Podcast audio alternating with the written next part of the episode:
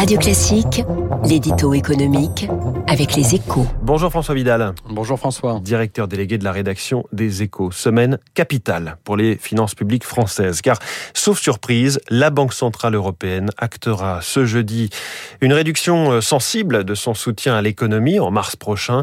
Et ce lundi, aujourd'hui, c'est Christian Lindner, le nouveau ministre des Finances allemand, qui vient à Paris pour parler euh, déficit public et endettement, François.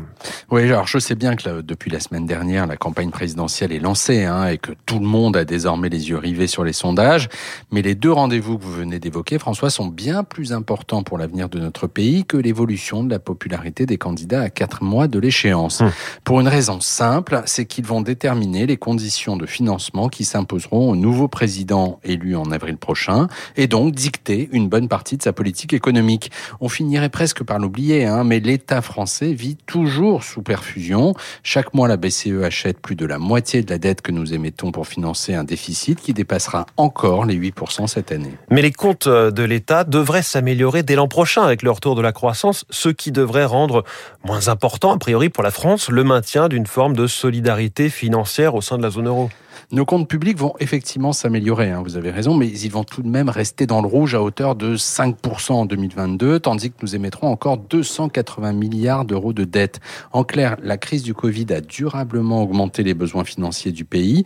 Si nous voulons éviter une sévère cure d'austérité, nous devons donc convaincre nos partenaires de pérenniser une partie au moins des mesures exceptionnelles prises pour affronter la pandémie.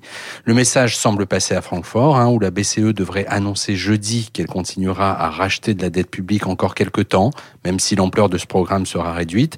Pour savoir si Berlin est prêt à faire de même côté déficit et endettement au-delà des déclarations d'intention, il faudra écouter attentivement ce que dira aujourd'hui Christian Lindner, le très orthodoxe ministre des Finances allemand, à l'occasion de la rencontre, sa rencontre avec Bruno Le Maire, Rendez-vous à 18h45, François.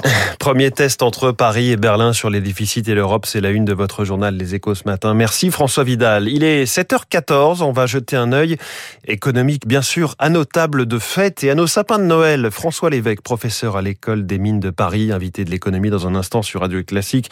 Comment ça vous n'avez pas encore acheté votre sapin? À tout de suite.